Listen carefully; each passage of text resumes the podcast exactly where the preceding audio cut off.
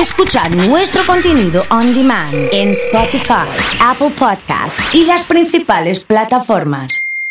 Comunidad Fan. El inicio de la semana lo hacemos con Pablo Feldman. Pablo, te saludamos. ¿Cómo andas? Buen día. ¿eh? ¿Qué tal? Buen día para todos. ¿Cómo les Al va? final vimos fútbol el fin de semana. Por fin, ¿no? Un partido en el que no hay que sufrir para más o menos aguantar la, la hora y media que dura Independiente, ¿no? Eh, el último habíamos, eh, ya estábamos desesperanzados, ¿viste? Esto es independiente, por el último con defensa dijimos Qué falta de jerarquía, Eh. ¿no? Qué equipo sin alma, sin... con sin- Tucumán, sí, eso, eso. Tucumán. ¿Cómo no puede ser? En los últimos dos minutos no hacen dos goles y nos sacan de la, de la punta. Un equipo sin, sin figuras de... Y ahora le ganamos al campeón de esta manera, digamos. Sí, a mí Esto me es llamó la atención. Sí, la verdad que Soñora le pega mal cuando hace el primer gol. Por suerte le pega mal y por eso entra, si no, no hubiera Sí, entrado, sí, ¿no?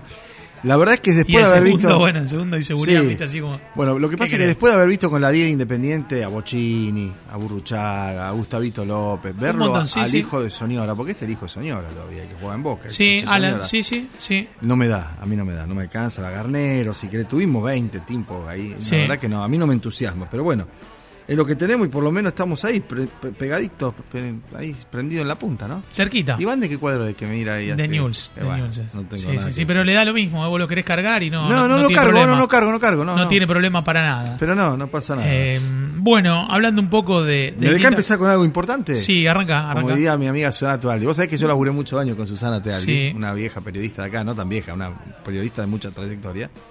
Y compartíamos así, ¿no?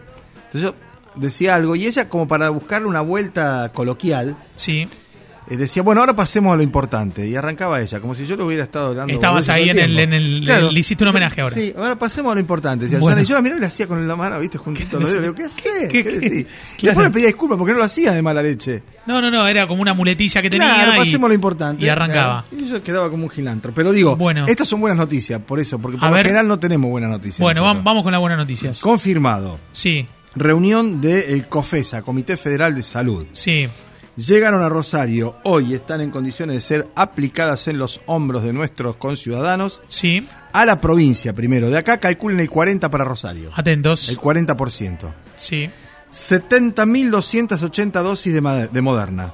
bien, 45.250 de Sputnik 1. bien, 38.400 del componente 2 de Sputnik, o sea, Sputnik bien, 2. bien, Y 70.000 70.000 Sinopharm. bien. ¿Cuál es el faltante? AstraZeneca. AstraZeneca, Sí. bien eloso. ¿A Sí. vos te falta esa? No. Esa es la que me falta. Claro, Sí, bueno. A mucha gente, y en ese rango etario, de 37, 38 a Sí. 50, 51, 52, esos 15 años. Pero. ¿qué pasa? Ahí hay también que recibió Moderna gente y va a recibir ahora la segunda. Bien. Hay gente que tenía la Sputnik y va a recibir ahora la segunda de Sputnik. Bien. Y a ese grupo le falta la segunda dosis. Se calcula más o menos en la provincia de Santa Fe unas 35, 40 mil personas que van a llegar en el curso de esta semana, porque no las han combinado. Bien. Acá hay gente que recibió Sputnik y después Moderna, hay gente que recibió Moderna y Moderna, están los que ya tienen las dos de Sinopharm y son más chicos Sí, que vos. sí, mi novia, por ejemplo, tiene las dos de. Sinopharm. Y Sí. están los que le van a completar ahora con toda la Sinopharm. Y están los pibes Sí, que recibieron la Sputnik 1 y que en 20 días o en 15 días les va a tocar alguna de estas de las Sputnik 2 y van a tener Sputnik 2 rápidamente también. Bien. ¿No? Digo porque la Sputnik se ha comprobado además que el pico de generación de anticuerpos es a los 6 meses. Tenés casi el 90%, es fabulosa la Sputnik. Todas son buenas, pero el consuelo para aquellos que están escuchando y están en ese rango etario atentos. es que en el curso de la semana, esto dicho por la ministra hace un rato nada más, van a llegar las dosis de AstraZeneca. Cuando lleguen las de AstraZeneca, más estas 230.000 de distintas especies que estamos ya mencionando, llegamos a completar la población objetivo. O Bien. sea, que como se había establecido, para fin de agosto, primeros días de septiembre, que o sea que para el 10 de septiembre estamos con Estamos esto. todos con una dosis Bien. seguro y más del 60% con dos dosis. Esto Bien, es bueno. eh, a, a paralelo a esto, también Santa Fe ha registrado, es, es la mejor marca de anotados para, para vacunas. Tiene el mayor porcentaje de personas este, inscriptas y está entre los tres primeros de cantidad de vacunas aplicadas, lo cual realmente habla de una gran campaña de vacunación, independientemente de algunos episodios, ¿te acordás que los hemos comentado? Sí. En su justa medida, ¿no? Un vacun uno que se fue a vacunar cuando no le correspondía, otros que tenían vacunas que no tenían por qué tener, y cosas así que son francamente insignificancias en varios millones de personas que han recibido la dosis completa o la primera dosis de la vacuna. Lo otro que hay que ver, y esto es otro aspecto de la política de Estado, es el tema de la presencialidad en las escuelas. A esta hora te puedo decir que hay escuelas importantes de la ciudad de Rosario, Sí. públicas, de esas que son señeras, Sí. que no están habilitando la burbuja completa y tienen razón. Porque no hay condiciones definitivamente claras de sanidad para poder tener 30 pibes en un aula. O porque no hay espacio, o porque no hay ventilación, o porque no todos cumplen con el barbijo. Entonces hay escuelas importantes, primarias y secundarias del centro y de las, la zona periférica que están espaciando y siguen con la burbuja por lo menos una semana más Y pensaban las saber cómo condiciones organizarlo. edilicias también, porque las escuelas han estado cerrados los edificios mucho tiempo, son edificios de muchos años. Por supuesto, y una cosa es tener 15 pibes adentro y otra cosa es tener 30 Claro. en ese mismo lugar, más Claro. lejos de la ventana o más cerca de la ventana, con una endija abierta o con media puerta abierta. Todo eso lo están evaluando. Cada escuela con su comunidad educativa. Me parece bien abrirle el juego a los padres, que opinen, que opinemos, que podamos ver cuáles son efectivamente las posibilidades que tiene cada establecimiento y dejar de lado la eh, campaña política, el electoralismo, la pretensión de que esto reditúe. La verdad es que a esta altura del match, Una semana más o una semana menos sin presencialidad completa, no solo no cambia la ecuación, sino que hablaría de la seriedad en el tratamiento de la apertura, porque está claro, venimos de un fin de semana con 100 casos el viernes, 80 casos o 70 y pico el sábado, 49 ayer domingo. ¿Son buenos números? Claro que sí. Por primera vez estamos por debajo del 10% de ocupación de camas COVID en la provincia de Santa Fe y en la ciudad de Rosario, también es un buen número, y entonces sigamos cuidando eso, ¿no? No tiremos manteca al techo, Total, conservemos totalmente. y preservemos, miremos lo que pasa en Córdoba, que no está tan lejos y tiene la complicación de la circulación comunitaria de la variante Delta y tratemos de demorar lo máximo posible la llegada de esa variante acá para que nos agarre a la mayor cantidad de los rosarinos o santafesinos vacunados. Pablo, eh, ganó Valdés eh, en Corrientes. ¿Qué significa esto? Significa una reafirmación de un liderazgo personal caudillesco con reminiscencias de otras épocas, pero que no es muy distinto al de otras provincias donde el caudillo es peronista. ¿Qué quiero decir? El Y Fran, caudillismo, por ejemplo. por ejemplo, el caudillismo es una cuestión de la Argentina política que es atávica, que viene de la época de la Organización Nacional y que se prolonga en el tiempo de manera, para mi modo de ver, inopinada, pero que a la vez revela la falta de creatividad de potenciales opositores. Acá que te van a decir, que como hacía Sadi en Catamarca o Carlitos en La Rioja, este controla los medios, aprieta con la pauta publicitaria, tiene los jueces que le responden. Ahora, si fuera siempre así en todos lados, no habría habido alternancia en ningún gobierno. Porque los Sadi cayeron, porque La Rioja se perdió, porque en Corrientes aparece este hombre que en, un lugar donde estaba siempre el pacto autonomista liberal, que eran los Romero Feris, eran los dueños de la provincia. Valdés es un militante radical al que Hapkins saluda porque dice que compartieron la militancia en Franja Morada. Hapkins saluda a todos, Roberto Carlos. Eh, Tiene un millón de amigos. Sí, Es mañana es una gol foto- Messi, le mando un saludo a Messi también. No, por dice, supuesto, Leo, sí, sí, sí. gracias. No, y- y Nos una- una, una en la heladería. Y uno Fideo de María que de central. Claro, claro, por las dudas, por las dudas. sí, Pero ¿qué quiero decir? Valdés evidentemente es un gobernador que ha satisfecho las expectativas de su pueblo. ¿Por qué? Porque más allá de todo el aparato, si a vos de cada cuatro correntinos te votaron tres, es que está bien. No jodamos, quiero decir. No es que son buenos los candidatos cuando nos gustan a nosotros, piensan parecido, Sí, sí, sí. y no son buenos cuando piensan diferente. Valdés sacó de cada cuatro correntinos que fueron a votar, tres lo votaron a él. ¿Esto qué, qué rebote tiene o qué relevancia tiene a nivel nacional? Bueno, yo creo que en lugar de Alberto Fernández estaría preocupado. Primero porque dentro de dos meses se eligen dos senadores por corriente. Los dos senadores por corriente hoy son peronistas. No van a ser peronistas. Pierde un senador en la Cámara Alta donde estaba la mayoría ya establecida. Recién hablaste de alternancia y hace un rato estábamos hablando de, de la charla que tuvimos con Maximiliano Puyaro y acá. completo. Y él hablaba del- de frenar al kirchnerismo. eh, y parece que la Argentina está siempre alternando entre Frenar a uno y frenar al otro. frenar a uno y frenar a otro. Sí. El que está en el oficialismo, en el ejecutivo, eh, pierde las legislativas. Eh, el, que, el que gana las legislativas después no gana eh, lo- el oficialismo en el ejecutivo. Eh, ¿Cuánto hace que estamos así? Bueno, desde la recuperación de la democracia hay que decir que solo Alfonsín perdió la elección legislativa inmediata. No la primera. Alfonsín eran seis años, entonces hubo dos Sí, legislativas antes de la elección presidencial. Sí, Alfonsín pierde la del 85, la gana con el plan austral. La del 87 la pierde, y ahí es donde se le viene todo abajo. bien. Pierde después la elección el radicalismo a mano de Carlitos. Después todos los presidentes, todos los presidentes ganaron ajustadamente, por mayor margen, por menor margen, ¿Cómo pero fue la de. Narváez con Néstor Kirchner? Bueno, la de Narváez con Néstor Kirchner no que era... fue primarias y después... No, no, después la elección general, pero eso es una elección en donde Kirchner ya había dejado de ser el presidente. Kirchner era candidato a diputado nacional en Sí. el gobierno de Cristina. Bien, Cuando Kirchner es elegido presidente, la elección siguiente, del 2003, la gana el peronismo, la elección Bien. parlamentaria. bien. En la otra, en la siguiente, Sí. cuando va Cristina, que Cristina tiene dos periodos, Que fue periodos pierde en la provincia de, Buenos Aires. después eso. Exactamente, el del no voto no positivo. Macri gana Sí, en el 2017 Con Bullrich. con, con Bullrich ganan Sí. las elecciones parlamentarias. Y si vos me preguntás hoy, más allá de todo, creo que va a sacar más votos el gobierno que la oposición en, encolumnada detrás de Junto por el Cambio. Mira, ayer se publicaron encuestas.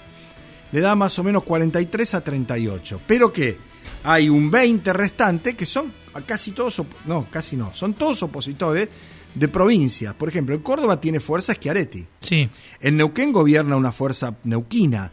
En Santa Fe no gobierna, pero tiene fuerza el Frente Progresista que va a meter algún diputado.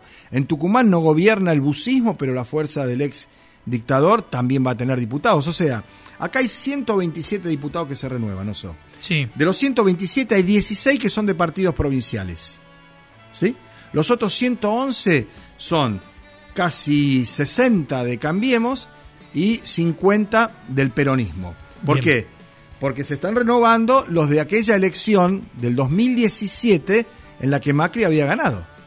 Y ahí, Y ahí crees donde que el oficialismo va y a... ahí donde yo creo que de los 50 que pone en juego el peronismo, va a sacar los 50 o un poquitín más. De los 60 que pone en juego Cambiemos o Juntos por el Cambio, no va a sacar 50 siquiera. ¿Está claro? Y probablemente las bancas provinciales se repartan de igual manera. Con lo cual, va a estar cerca de tener su propia mayoría, el peronismo en la Cámara de Diputados, la va a retener en el Senado porque va a perder alguno por corrientes, pero va a sumar alguno por otro lado, probablemente, si es que conserva los dos de Santa Fe, va a estar todo muy ajustado. Pero como bien decías vos, son momentos en los que el cruce de vereda se hace de manera taxativa, ¿no? Ah, no, Fuerte. que esto no siga más, frenemos Listo, esto, y hasta sí. acá. Y ahí Sí. hay unos que estando en un escenario de polarización tratan de redoblar la apuesta para que lo voten. Por ejemplo, nadie se imaginaba a Milei puteándolo a la reta más que a, que a Cristina. Claro. ¿Por pero qué? porque le va a sacar votos Porque tiene a- que ir a comer ahí. Claro. Porque va a ir al antikirchnerismo, donde ya está individualizado, a ver quién es el más antikirchnerista. Claro. A veces quién es el que grita más fuerte. A veces Claro. quién es el que en principio los para, como ofrecía también Puyaro. Sí, En un escenario que desde el punto de vista de la descripción macro nacional está Sí. bien. ¿Por qué? Y porque el Frente Progresista no sabemos exactamente qué va a hacer o qué es lo que hizo. Depende quién. Porque una cosa era Bonfatti y otra distinta era Lifshitz. Vos fijate una cosa muy flagrante en la campaña. Tanto Mónica Fein sí, como Clara García sí, hablan de Hermes y Miguel. sí. ¿Y Bonfatti? ¿No fue gobernador Bonfatti? Fein Sí, no era intendenta cuando Bonfatti verdad, era no gobernador. está, no, no está... De, de Hermes y. Miguel. ¿Por qué? Porque Hermes y Miguel eran claramente antiperonistas. Bonfatti no. Bonfatti gobernó con la Cámara de Diputados en manos de Luis Rubeo y con una alianza con los senadores peronistas que hasta hoy se cuestiona o se objeta además, pero con una visión mucho más amplia. Los sectores sindicales, Luz y Fuerza, muchos gremios Sí. bancaban la candidatura de Bonfatti. Ahora, Hermes y Miguel eran claramente antiperonistas. Y creo que eso es lo que, en alguna medida, lo llevó a Puyaro a estar donde estaba y a correrse ahora cuando todavía no hay en el Frente Progresista una definición clara de liderazgo. Porque ¿qué, qué- ocurre si le gana la interna Giustiniani a Clara García? Giustiniani no era ni lipsista ni vinerista, digamos, no era antiperonista claramente. Giustiniani, senador, votaría muchas de las leyes que propondría el kirchnerismo. No tengo la menor duda yo de eso.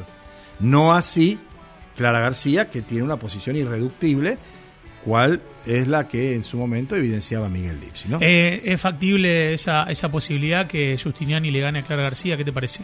Eh, a ver, la diferencia entre posible y probable. Posible Posi- sí, probable mm, más difícil. ¿Por Más qué? difícil. Y porque hay una estructura partidaria muy fuerte del socialismo en todos los pueblos y en todas las localidades de la provincia. Vamos a ver qué pasa en Rosario. Si la presencia y la incidencia de Hapkin, que es el que respalda y en alguna medida patrocina esa lista, tiene el peso suficiente como para poder imponer a Justiniani. Lo veo más cerca de, de Ciro que de Justiniani. Por supuesto, digamos, también. Como, en todo como sentido. culpa de y eh, en todo responsabilidad sentido, de- y en todo sentido, porque Ciro ideológicamente, si se lo puede encuadrar, está más cerca de lo que son los abrazos de Hapkin con los candidatos del PRO el fin de semana en la calle recreativa. Te iba a preguntar que de eso. Justiniani, que fue presidente del Partido Socialista y de la Internacional Claro. Socialista durante muchos años. Claro, claro. ¿no? Ahí hay un amplio margen de movimiento que eh, Hapkin lo utiliza. Hapkin va de punta a punta, de banda a banda, Bueno, pero Hapkins se saca fotos con, con Lozada y con Anita Martínez, con Facundo Mane y con, con, Facundo Martín Lustó, Mane, con Martín Lustó, con, Lichu Seno y con Justiniani. y con Justiniani. Sí. O sea, con Clara García acá en el mismo frente no se saca fotos. No, pero si la de- decisión de los electores de ese grupo Es esa, se dice va a que sacar Clara, la foto. por supuesto, con Clara Totalmente. García, y cuando queden armada la lista de concejales que va a estar encabezando Ciro y segunda Irizar, o primera Irizar y segundo Ciro, o qué sé yo, los vas a ver a todos juntos. Eso es la matriz de una primaria, que no está mal. Lo que sí está mal es la suerte de mudanza permanente y perpetua de algunos candidatos buscando su lugarcito bajo el Sí, sol. sí, sí, eso sí. Este, eso es más difícil de explicar, ¿no? Pero de todas maneras, eh, todo depende de lo que decidamos finalmente nosotros. Acá uno no puede. Lo que dijiste el primer día acá. Hacerse el ofendido Sí. y decir, mirá esto. Y no lo votés. Sí, claro. No lo votés, busca Claro. uno, busca a alguien coherente. Ahora, si vos ves, por ejemplo, y te doy otro, otro caso, eh, el que veía el programa de Cavatorta, Sí. vos ves el informe que hizo hace dos meses nada más sobre el hospital regional acá en la zona sur y vos decís, este no puede ser candidato de estos otros. Sin embargo, es, ¿no? Quiero decir, ahora, si llega a ser concejal por el candidateado por Perotti, al que le cuestionaba lo que no hacía en el hospital, es que vos lo votaste o alguien lo votó. Hagámonos cargo, ¿no? La gente no llega ahí por sorteo ni hay un bolillero. Hace falta el respaldo popular. Pablo, te cierro con esto. Eh, los candidatos que, que surgieron de los medios o que Sí. outsiders de la política eh, llevan ya 40, 45 días de campaña. Eh, ¿Qué te parece el desarrollo? ¿Alguno te sorprendió? ¿Era lo que escuchás, lo que ves? ¿Era lo que te imaginabas? La verdad a mí no solo no me han sorprendido, sino que creo que tampoco han conquistado al electorado, ¿no? Me parece que hay una suerte de tamiz, que lo vamos a ver, vamos a ver los resultados. No todos los que están ahí expuestos van a estar en el cuarto oscuro en las elecciones de noviembre. ¿eh? Y si llegan a estar algunos de ellos, que va a haber, por supuesto que sí, no sé si los van a volver a votar en las elecciones. En ese sentido, creo que es una apuesta riesgosa esta de mudar hacia los famosos o las caras conocidas antes que a las ideas, la perseverancia, la permanencia, ¿no? Vamos a verlo. Gracias, como siempre. ¿eh? Para mí un gusto. Pablo Feldman ha estado con nosotros aquí en Comunidad Fan.